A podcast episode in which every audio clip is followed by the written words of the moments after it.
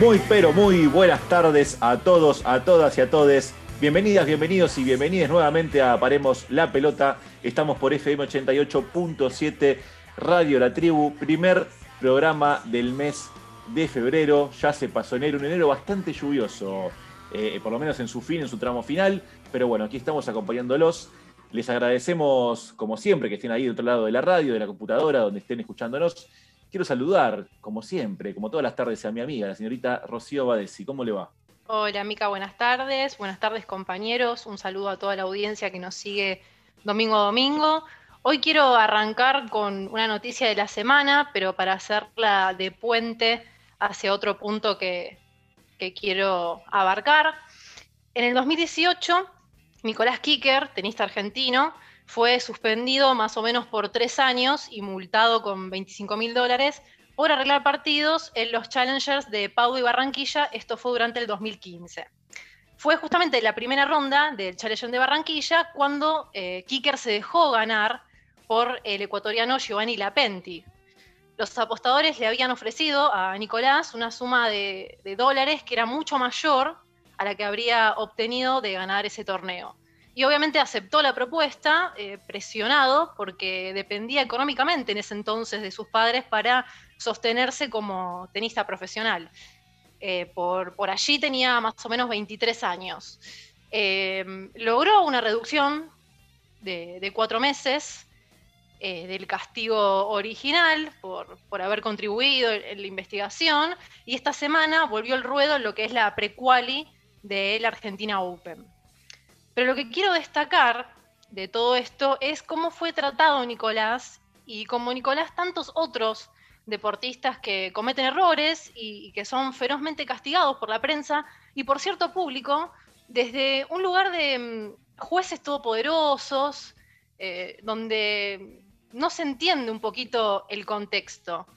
Con esto no estoy validando para nada el accionar de Kicker, que no se me malinterprete por favor. Lo que intento es visibilizar la, hipocresía de algunas personas y también de algunas instituciones. Porque por un arreglo de partidos, que reitero, está mal, se hace un escándalo, se lo humilla al deportista públicamente, se lo destroza psicológicamente, y cuando nos enteramos de algún abuso o violación, el entorno del culpable y los grandes medios salen a esconder esos hechos abajo de la alfombra o a tratar de justificarlo por todos los medios. Así que bueno, eh, dicho esto, realmente creo sincero el arrepentimiento de, Nicolás Kicker y le deseo lo mejor en, la vuelta al circuito ATP. Bien, Ro. Sí, eh, adhiero a lo que vos decís, es verdad eso. Aparte, vale destacar que mm, los tenistas en general tienen que poner mucho dinero como para poder solventar su carrera. No hay tanto apoyo.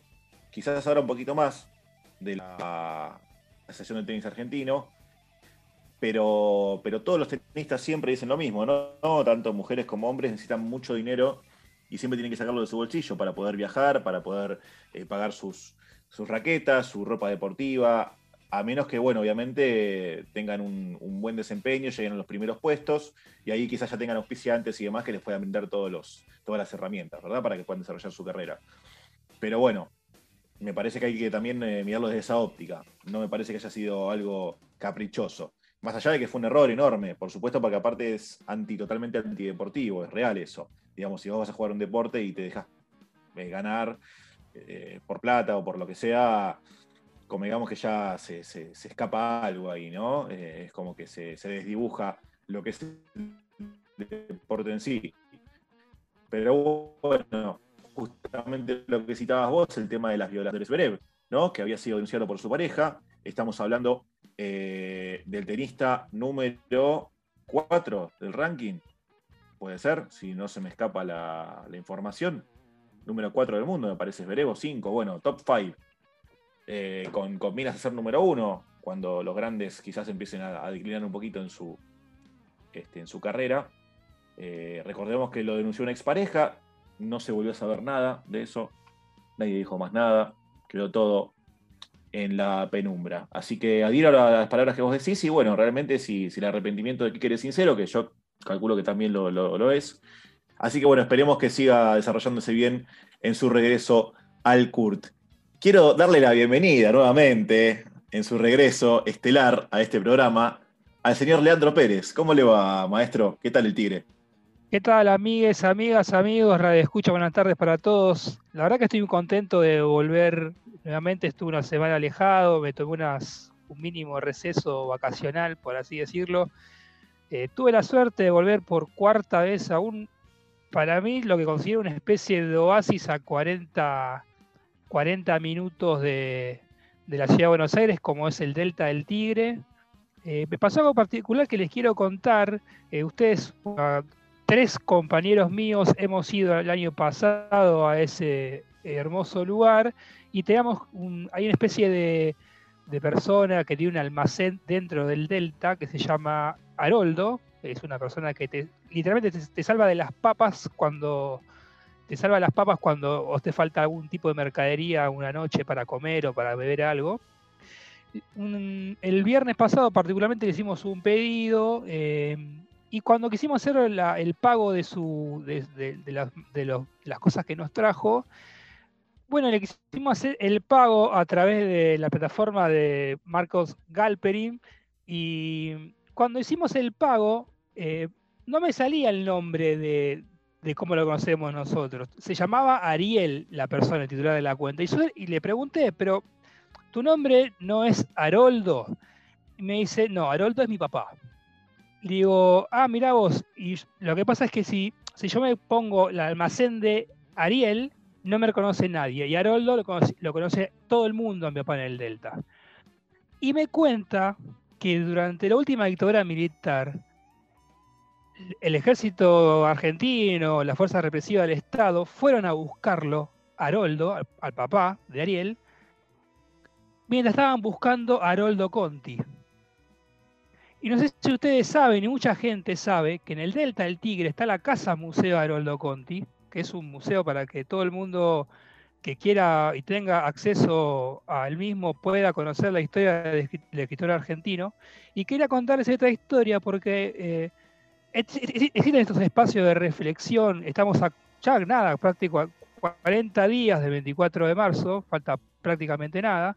Y existen estos espacios de reflexión y de memoria que están un poco escondidos de, del circuito cultural, eh, tanto porteño como bonaerense. Así que quería traer esa historia y para todo aquel que vaya al Delta del Tigre, pregunte dónde está la casa Museo Roldo Conti, que vayan, que la reconozcan y que disfruten de nada, de también los espacios que tenemos a, muy poco tiempo de viaje de, de, Buenos Aires, que en esta circunstancia particular de coronavirus está bueno capaz evitar los viajes tan largos eh, y hacerse un viajecito bastante más corto, pero que además de poder distenderse, eh, conocer estos espacios que, no están tan o que no son tan conocidos por el resto o la gran mayoría de, nosotros los argentinos y los porteños también. Quería comentarles esa historia, amigos. Nada. Mira, a mí en particular el Tigre me parece, lo que dijiste vos, me parece un paraíso y me parece totalmente increíble que esté tan cerca de la capital, ¿no? Porque uno se toma el tren, el Mitre, y estás en una hora, menos de una hora. Obviamente después tenés que tomar una lancha y quizás viajar un poquito más para ir un poco más adentro, ¿no?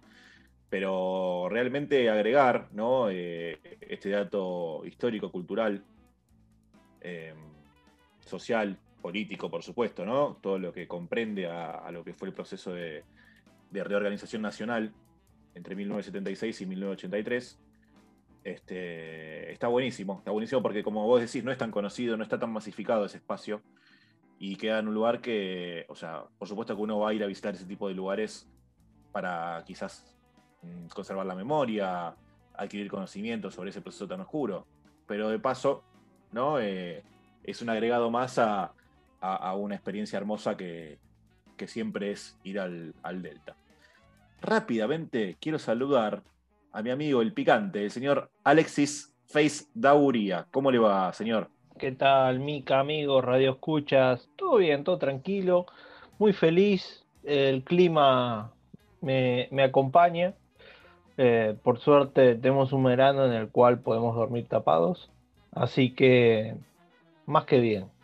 Bueno, vale, yo no coincido con vos, la verdad que qué sé yo, me parece que el clima no acompaña mucho a lo que es mi gusto, pero bueno, de a poquito vamos volviendo al calor, el clima lindo. La verdad que si el verano no es con calor, ¿para qué es verano, no? Me pregunto yo. eso queda eh, de todas formas a gusto del consumidor. Y quiero saludar también a mi amigo, el investigador, mi investigador y el de todos nosotros, el señor Ignacio Solano. ¿Qué tal, Mica? ¿Qué tal, compañeros? Eh, un saludo para todos los que escuchan. Eh, sí, para cerrar un poquito la grieta, creo que en este verano tuvimos de todo. Tuvimos días de calor, tuvimos días de frío, tuvimos lluvia, tuvimos días templados, tuvimos eh, climas para a la carta, si se quiere. y para, me quedó picando lo que dijo Rob, que introdujo el tema de las apuestas, y no pude evitar ver cómo de los últimos años para acá es el afloramiento que hay en las transmisiones deportivas de estas cadenas de apuestas que, estimulan simultáneamente a que uno decida quién va a ganar, quién va a hacer el primer gol. Eh, es tremendo eso. Creo que va, bueno, va obviamente de la mano de lo que es la mercantilización del deporte y demás. Pero bueno, eh, me pareció una reflexión que digna de ser comentada. Eh, nada más de mi parte, muchachos que, y muchachas, vamos adelante con el programa. De hecho, me parece una muy buena reflexión porque va a colación de lo que había contado Rocío, ¿no? Lo que comentábamos al principio, el tema de las apuestas. Creo que sea de forma legal, ilegal, eh, más claro, más oscuro, forma todo parte del mismo proceso, ¿no? Que justamente es, como bien decías vos, la mercantilización del deporte, que nosotros luchamos contra ella, hay mucha gente que lucha contra ella, pero a veces avanza a pasos agigantados. Pero vamos a ir a la otra punta, de la mercantilización. Vamos a ir a una historia particular, una historia poco conocida. Porque hoy, sí señores, hoy tenemos dinámica de lo impensado.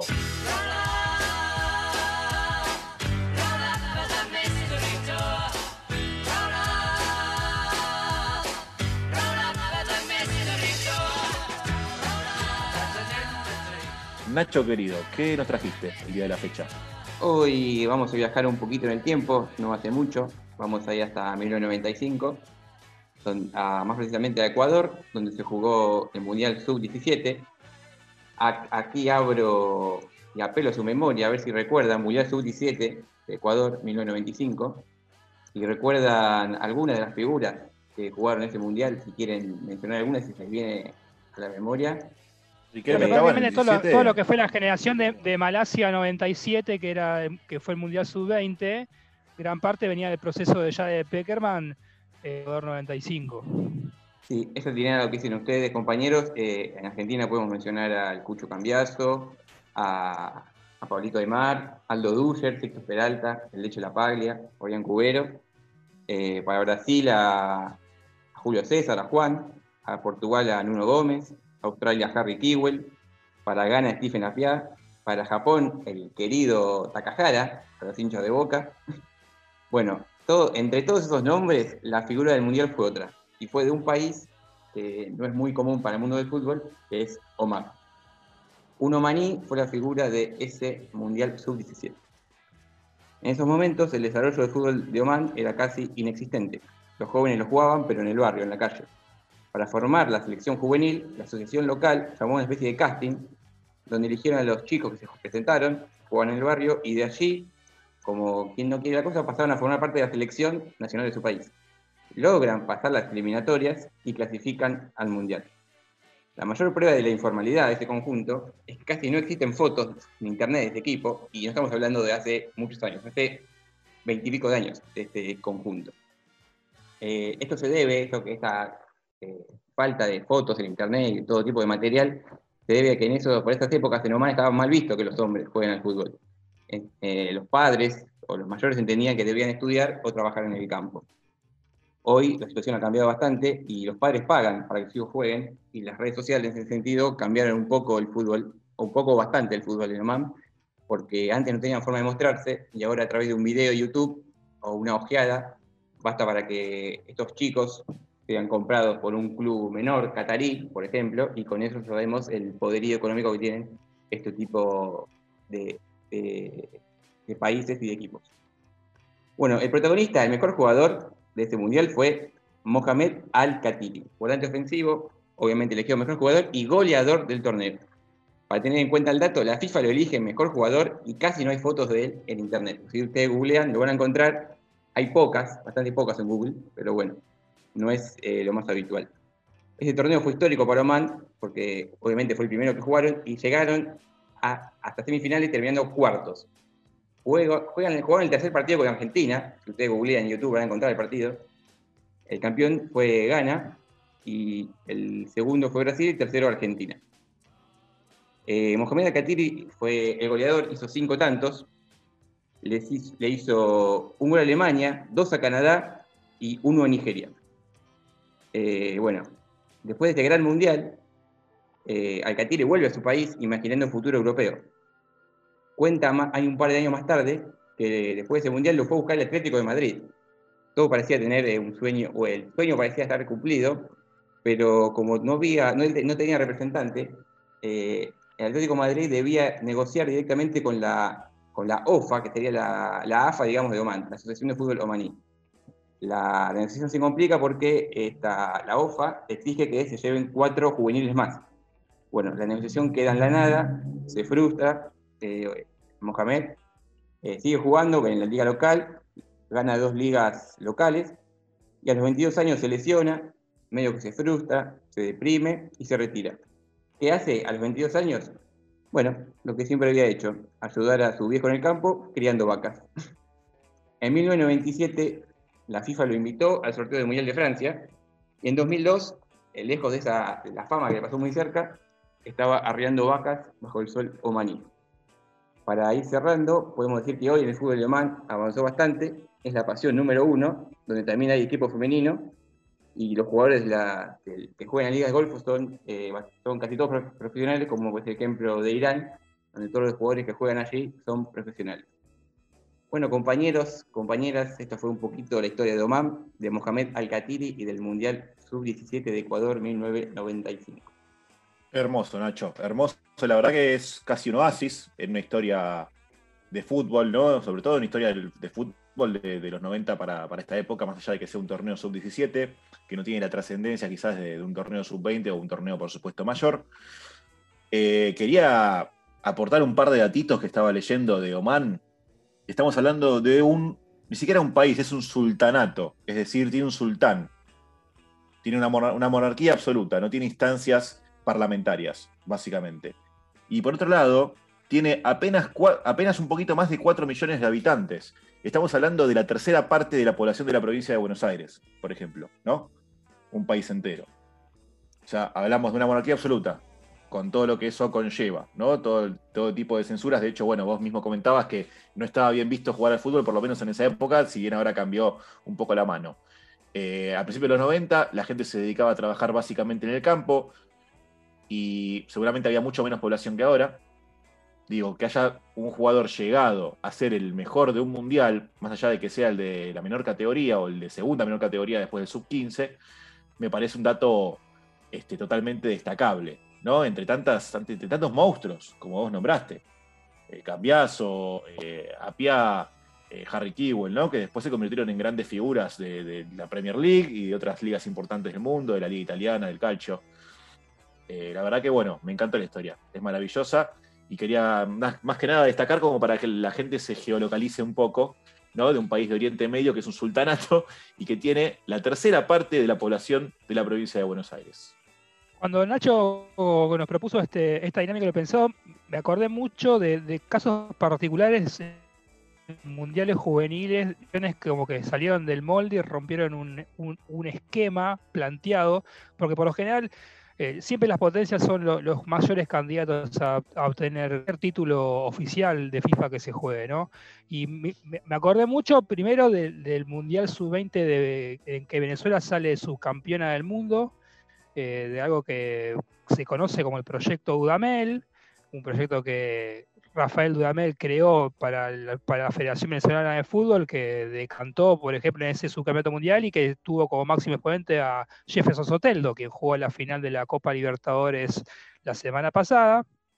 Y el caso del último mundial de Ecuador, que también, ¿no? Eh, a, través de un argentino, de Jorge Célico, ex entrenador del de equipo que, que, me representa, eh, creó una estructura de fútbol eh, totalmente rupturista para lo que es el fútbol ecuatoriano, para lo que era el fútbol ecuatoriano hasta hace unos tiempos, que decantó, por ejemplo, en, el, en, lo, que, en lo que es la selección ecuatoriana de fútbol de mayor, dirigida por Gustavo Alfaro, que bueno, ya vimos todo. Hoy ocupa el tercer puesto en la tabla de eliminatorias de la Conmebol para el Mundial de Qatar 2022 y que además eh, tenemos, por ejemplo, lo que fue la última fecha que jugaron los ecuatorianos contra Uruguay, en, creo que fue en, Guayaquil, no fue en Quito, eh, una paliza física que terminó 4 a 2 gracias a dos penales que le dieron Uruguay, pero que pudo haber terminado en goleada, mínimamente 6 goles, porque Ecuador cerró 3 goles abajo del arco. Así que bueno, me encantó lo que la, propuesta de Nacho y también me acordó, me, saltó a la memoria todos estos procesos que vienen a romper un poco con la hegemonía de los países, si se quiere, centrales de los futbolísticos. Sí, Lean, déjame sumarte un caso más que es de fútbol mayor, que George Weah, ya todos conocidos, ¿no? Actual presidente de Liberia, que fue balón de oro. Eh, no, también fue como un oasis porque es un, jugador de, era un jugador de un país recógnito de África y bueno, llegó a lo más alto, en este caso del fútbol profesional, ¿no? Alzándose con, el, con la mayor distinción individual que hay hoy en día eh, eh, en el mundo de la redonda. Eh, pero bueno, como bien decías vos, la verdad que es, es genial resaltar esto, ¿no? Ver esas historias porque aquí vemos realmente cuando los invisibles dejan de ser invisibles.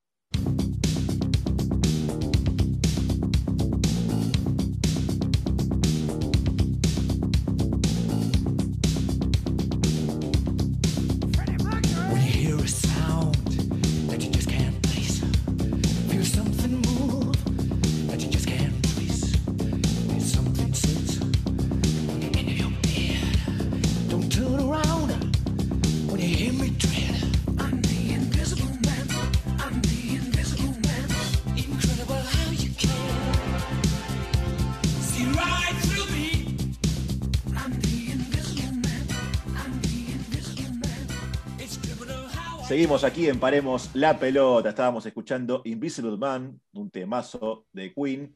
Eh, quiero que Alexi me cuente un poquito más de Oman, porque nos quedamos con un poco de set de información. ¿Qué tenés para agregar, Ale?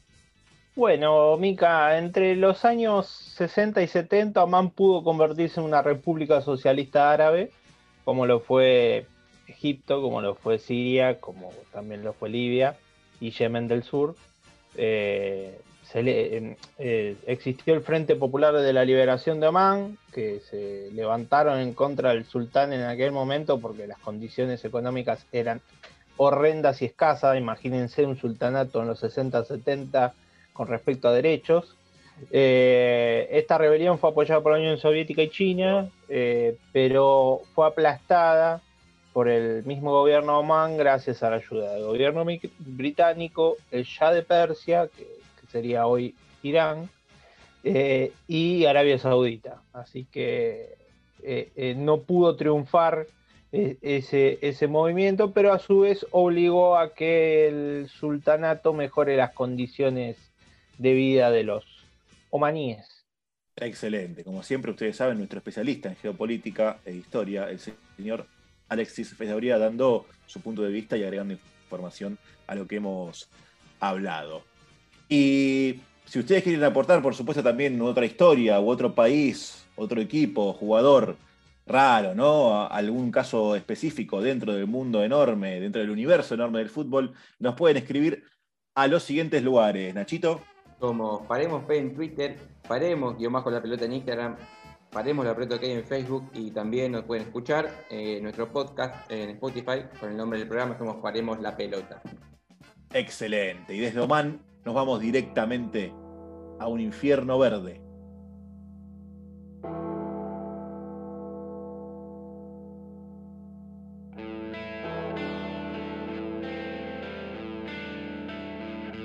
Señoras y señores, bienvenidas, bienvenidos y bienvenides a FM 88.7 Radio La Tribu.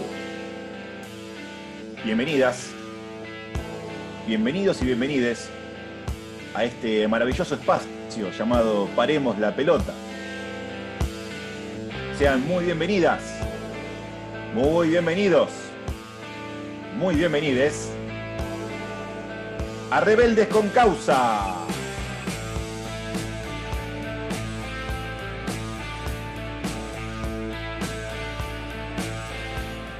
Lean, ¿a dónde nos llevas hoy? Bueno, vamos particularmente vamos a la Gran Bretaña, vamos a contar la historia de un equipo bastante particular que si quiere rompe un poco con el molde de lo que son los equipos de fútbol moderno, sobre todo los equipos que están financiados por algún eh, gran capital, ¿no? Y como todos sabemos, o por lo menos quienes hacemos este programa y quienes nos escuchan a través del éter, el fútbol se convirtió en uno de los mayores generadores de ingresos del sistema capitalista.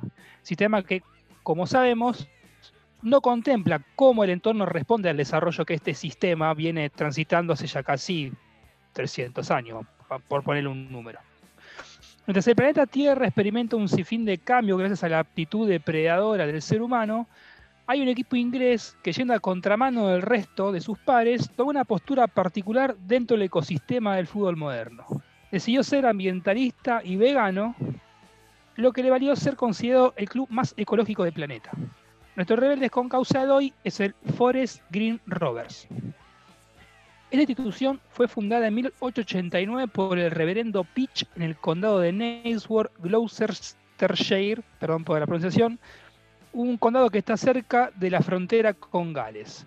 Su nombre oficial se consolidó en 1898 y tras casi un siglo disputando las categorías regionales, fue a finales del siglo pasado que el Forest Green comenzó un incipiente camino de ascenso futbolístico.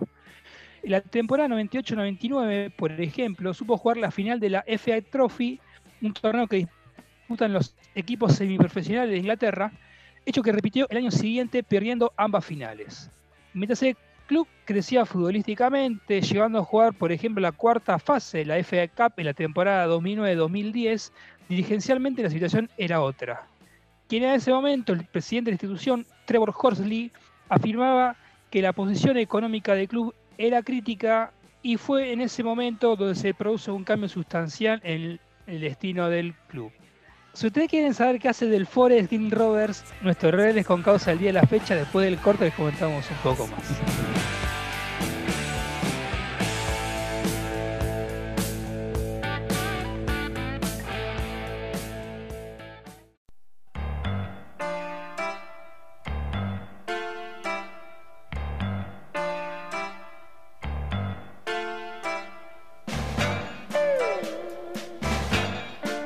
Regresamos a Paremos la Pelota. Quiero que me sigas contando, por favor, de este club, Lean. Nos hemos quedado en la temporada 2009-2010 y es en agosto de ese año cuando Dale Vince, el fundador de una empresa de energía eléctrica que se llama Ecotricity, adquirió al Forest Green para convertirlo en lo que es hoy. La empresa de Vince tiene la particularidad de brindar un servicio de electricidad para 150.000 ingleses a través de energía renovable y sustentable. La transformación expansión del Forest Green Rover se fue produciendo en, varias etapas.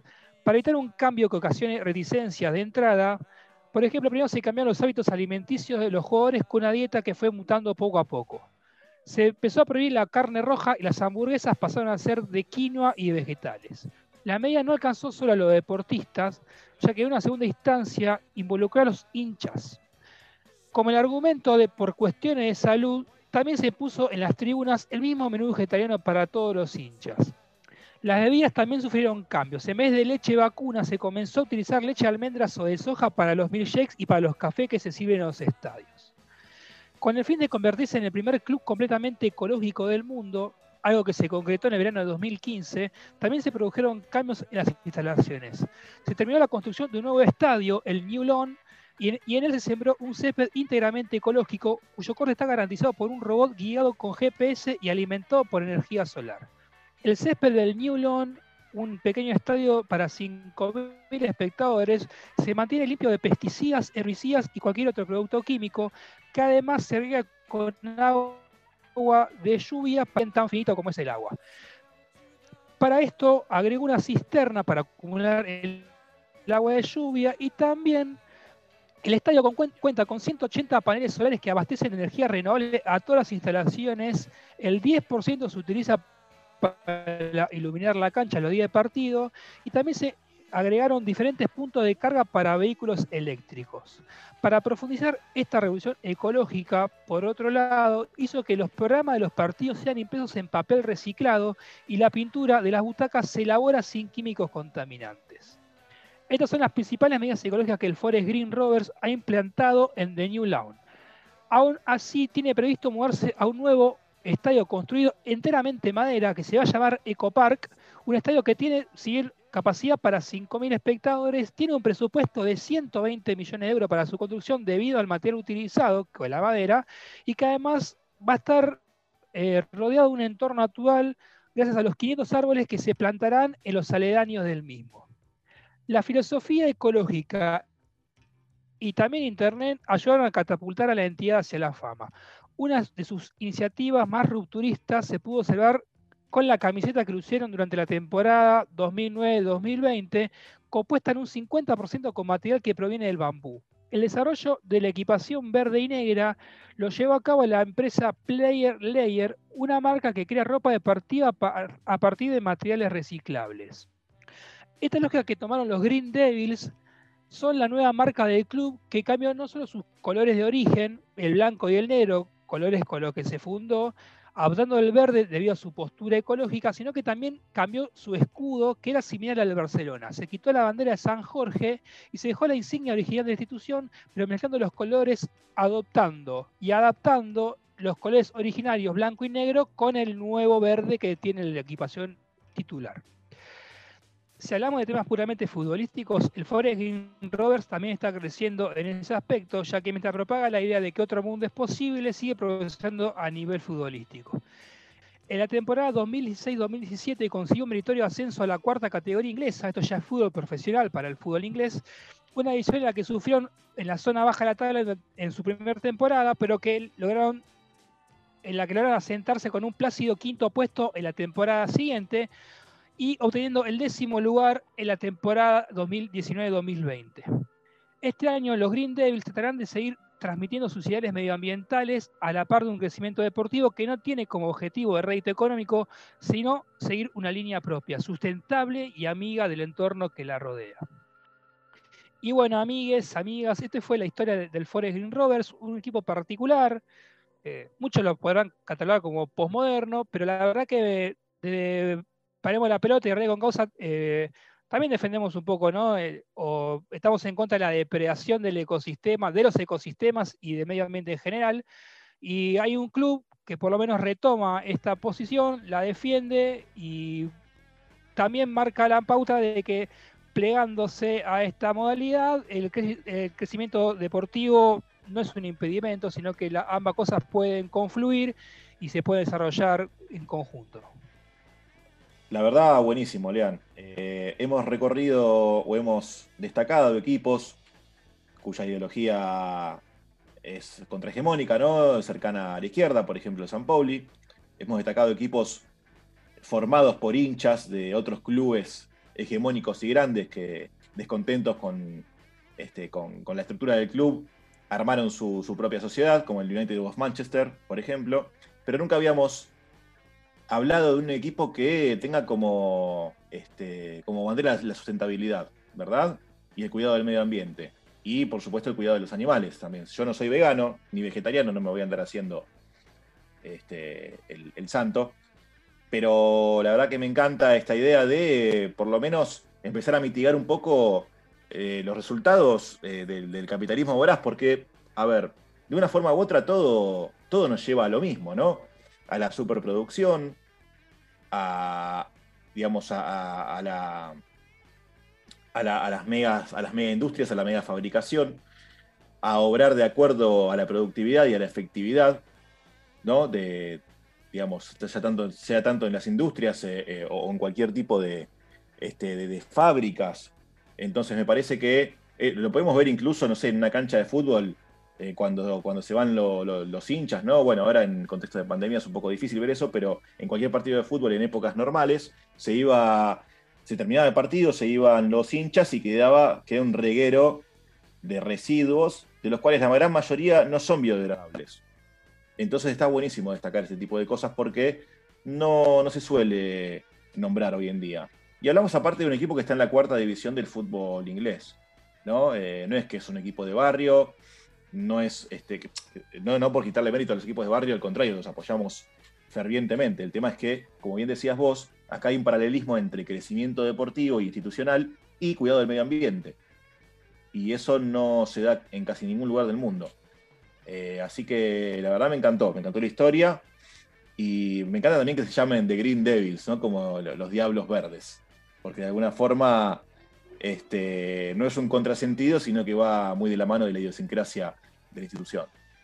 Lo que a mí, compañeros, compañeras, me llamó la atención es eh, que no solo se queda en algo discursivo, sino que es, un compromiso total. O sea, desde la alimentación, pasando por el césped de la cancha, el papel utilizado para los proyectos de los partidos, o sea, todo, totalmente todo, pensando en el medio ambiente y un desarrollo sustentable, me parece algo admirable y me parece único. No sé si hay, no quiero decir una burrada, pero es un caso único o, pega el palo, pero me parece totalmente rupturista y destaco eso. O sea, un compromiso total en todos los ámbitos de lo que es el juego, de lo que es el deporte, de lo que es el club. Me parece excelente. Y también esta historia está buenísimo para pensar un poco qué hacemos nosotros para ayudar al medio ambiente, porque no hay que ir a grandes proyectos, sino en el día a día cotidiano, por ejemplo, cuando lavamos los platos, no dejar la canilla abierta, usar bolsas de tela en vez de bolsas de plástico, en lo posible empezar a comer menos carne, si podemos, con un poco de voluntad, reducir ese consumo. Creo que son pequeños hitos que, pueden ayudar a que el día de mañana los que vengan después tengan un planeta un poco más en condiciones. Sí, dejar de comer carne, sobre todo rojo, es, complicado, pero tema monetario ya más que también que, que, experimentamos nosotros acá en Argentina. Lo que, eh, con respecto a, me, me quedó, si alguien tuvo la, oportunidad de viajar a Mendoza, por ejemplo, Mendoza el agua es un recurso finito porque es una provincia árida que no tiene mucha cantidad de, milímetros de lluvia anuales y lo que tiene desarrollada la provincia son sistemas de canales donde el agua circula sistemáticamente y hay una conciencia eh, del agua potable muy importante en Mendoza, que no se tiene en Buenos Aires, y algo que dice Ro eh, muy acertadamente es eh, empezar a racionalizar el uso del agua, que como dije en la sección es un bien finito, no es algo que va a existir universalmente, el agua potable se va a acabar si no la, si no la cuidamos, básicamente. así que me parece que lo que hace el, el, Green, el Green Forest, sobre todo reciclando o tomando el agua de lluvia como parte de su sistema de riego para, o para sus instalaciones diariamente, es algo destacable, ¿no? Porque, bueno, eh, el sistema capitalista nos, empuja a depredar todo lo que tenemos alrededor y, bueno, el Green Forest sale de, esa lógica, por suerte. La verdad que es una idea innovadora. Eh, y obviamente la única forma de plasmar eh, esto y, y poder reproducirlo e impactar en la sociedad es que este club tenga resultados. Si este, a la medida que este club empieza a tener resultados en lo deportivo, creo que se va a poder hablar más de lo que está haciendo y, va a poder concientizar eh, a los demás clubes y a, la sociedad entera. Creo que de esto depende el fútbol. Mientras, mientras ganes, eh, sos la tapa al diario y más van a hablar de vos. Sí, es una forma de verlo y es real que justamente acá se pone de relieve eh, el fútbol en este caso, como u otros deportes, pero en este caso el fútbol como, eh, si se quiere, medio de comunicación, ¿no? De visibilización de esta problemática. Y está buenísimo eso. Está buenísimo porque obviamente un éxito deportivo, por supuesto, lo va a llevar a las primeras planas, entonces va a ser conocido como el equipo que, además de ganar, pregona estos valores, ¿no? Y, no solo los pregona, sino que los, este, los practica, eh, como decía Nacho antes, ¿no? Con el tema de la comida, con el tema de los papelitos, el, pasto, el verde césped, como decía Di Stefano, y etcétera. Pero bueno, yo creo que más allá de los resultados, me parece que a nivel institucional tienen una, tienen una, gran, este, este, o una, gran política, una, una gran política ¿no? de difusión de, de sus, acciones, y eso tampoco es muy fácil hoy en día, sobre todo en un club de la cuarta división, ¿no? Estamos hablando de Inglaterra, obviamente uno de los países del primer mundo, como se lo llama, y obviamente que, a ver, una cancha de cuarta división, por ejemplo, de fútbol inglés, es mucho mejor quizás que varias canchas del fútbol de, la Primera Nacional, del segundo, de la segunda división del fútbol argentino. Pero más allá de eso, eh, no es un equipo masivo, no es que lo está haciendo, no sé, no, digo ni siquiera el Manchester United ni el Liverpool, digo el Aston Villa. Entonces me parece que está muy bueno que lo lleven a cabo y que más allá del resultadismo, que siempre es fundamental, estoy de acuerdo con vos, eh, puedan, digamos, este, llevar a eh, comunicar sus ideas, ¿no? Difundirlas, que me parece que es lo más importante. Y bueno, la verdad que eh, paremos la pelota, por supuesto, sin ser hipócritas, porque ya, ya lo dijimos, ninguno de nosotros es vegano ni vegetariano, pero por supuesto que bancamos a la comunidad vegana y vegetariana y, de alguna forma, por lo menos yo, y esto voy a hablar por mí, los argumentos para, para hacer, digamos, para practicar el veganismo y el vegetarianismo que como transición me parecen más que válidos. No solamente por una cuestión del cuidado animal, sino también por una cuestión de que la producción de alimento en el mundo es nefasta. ¿no? Lo que son el tema de los ultraprocesados, utilización de transgénicos, químicos que, este, que, que, eh, como es que destruyen el, organismo, ¿no? Destruyen el organismo directamente. Y me parece que está bueno que paso a paso podamos ir camino hacia una alimentación más sana, aunque obviamente en el día a día es dificilísimo practicarlo. Eh, pero bueno, me parece que los tiempos están cambiando, quizás las nuevas generaciones vienen con un poco más de conciencia en ese sentido. Así que, qué sé yo, si uno quiere ir hacia el futuro e imaginar una sociedad un poco más verde, no hay nada más que soñar y sacar un pasaje hasta ahí.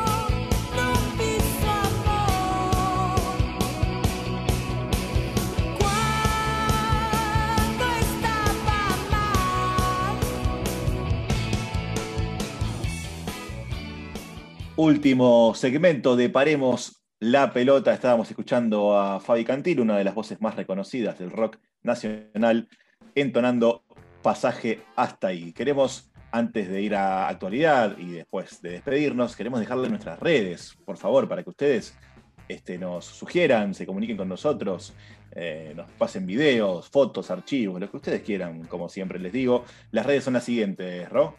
En Twitter somos Paremos P, en Facebook Paremos la Pelota OK, en Instagram estamos como Paremos-la Pelota y por supuesto en Spotify pueden escuchar todos nuestros programas ya emitidos. Nos encuentran con el nombre del programa Paremos la Pelota. Espectacular. Y quiero por favor también, Ro, que me cuentes eh, cuáles son las novedades de esta semana. Bien, voy a arrancar con básquet. Campaso elegido el mejor base de la Liga Española de la última década. Facu fue elegido en España como el mejor armador de los últimos 10 años, ganó con el 55,4% de los votos la elección virtual desarrollada por la Liga Endesa. El actual jugador de los Denver Nuggets en la NBA fue seleccionado después de una votación realizada entre fanáticos de la competición en la que se ha impuesto a Sergio Llull, su ex compañero en el Real Madrid. Campaso, que también vistió la camiseta de UCAM Murcia, se llevó un buen porcentaje de los votos en una apretada pugna con Liul, con el que compartió muchos éxitos en el equipo blanco. Anteriormente, Facundo había eliminado en semifinales a otro ex compañero, Rudy Fernández, mientras que Liul había hecho lo propio ante Luka Doncic. Además, en cuartos de final se quedaron Marcelino Huertas, Felipe Reyes, Juan Carlos Navarro y Bogan Dublievich.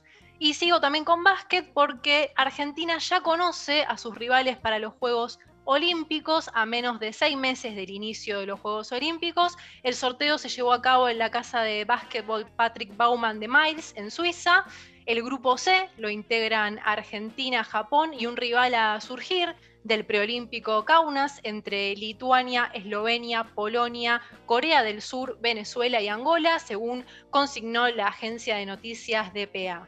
Argentina fue campeón en Atenas 2004 al vencer a Italia con la generación dorada, liderada en ese entonces por Emanuel Ginóbili, de los 19 torneos olímpicos del básquetbol masculino, los Estados Unidos ganaron 16, a excepción del ganado, como dijimos, por la Argentina, la Unión Soviética en 1972 y Yugoslavia en 1980. En el sorteo masculino, los grupos quedaron armados de la siguiente manera. Grupo A, Estados Unidos, Francia, Irán y preolímpico en victoria, Grecia, China, Canadá, Uruguay, República Checa y Turquía. Grupo B, Australia, Nigeria, Preolímpico Belgrado, donde está Serbia, Italia, República Dominicana, Nueva Zelanda, Puerto Rico y Senegal, y Preolímpico Split, Croacia, Rusia, Alemania, México, Brasil y Túnez.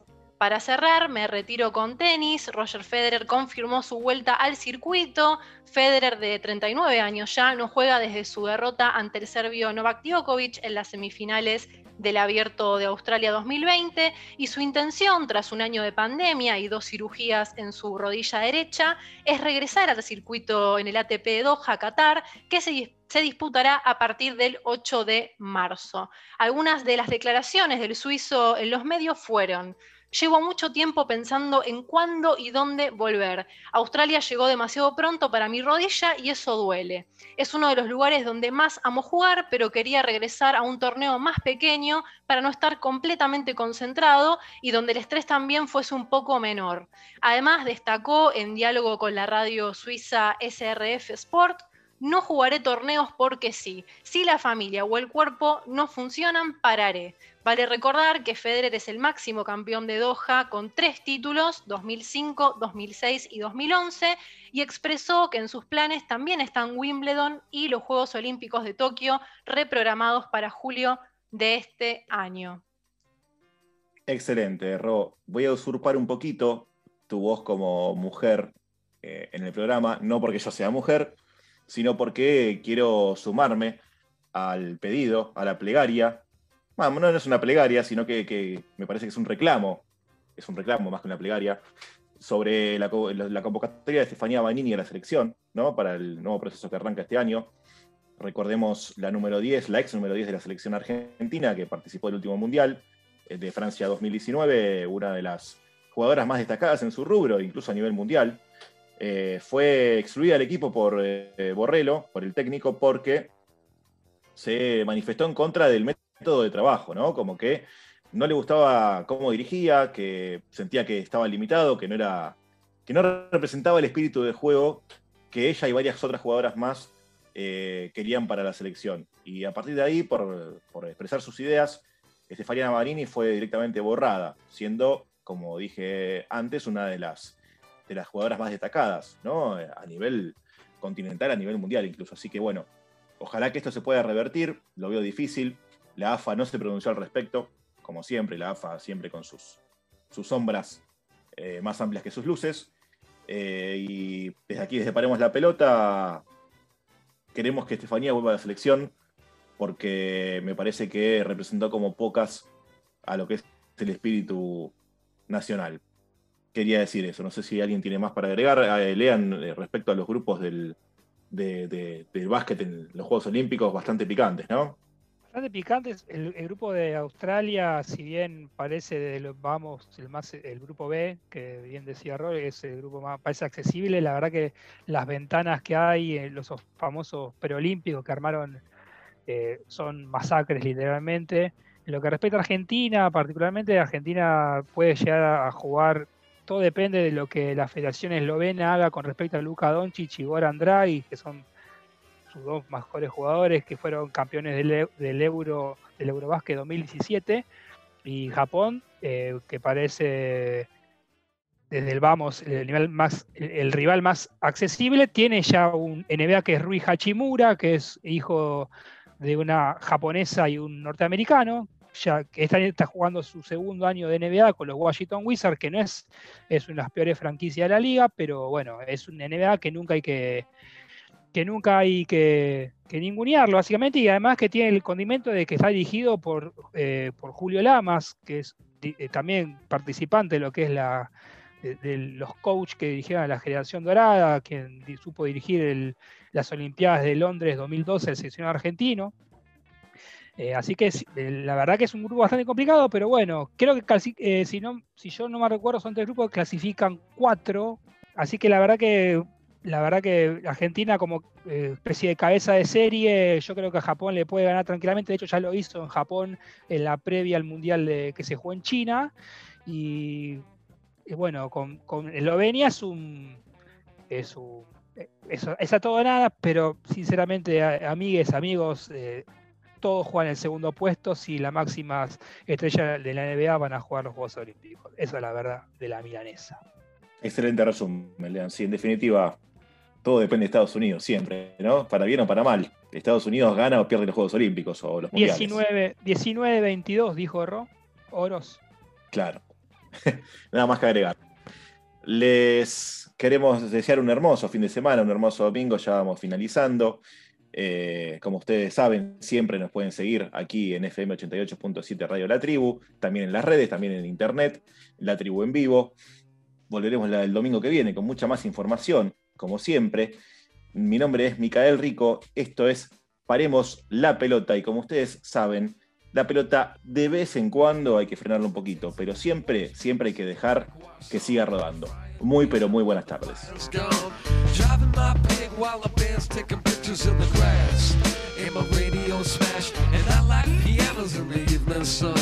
Dragging my heels till my day is done. Saturday night in the captain's clothes.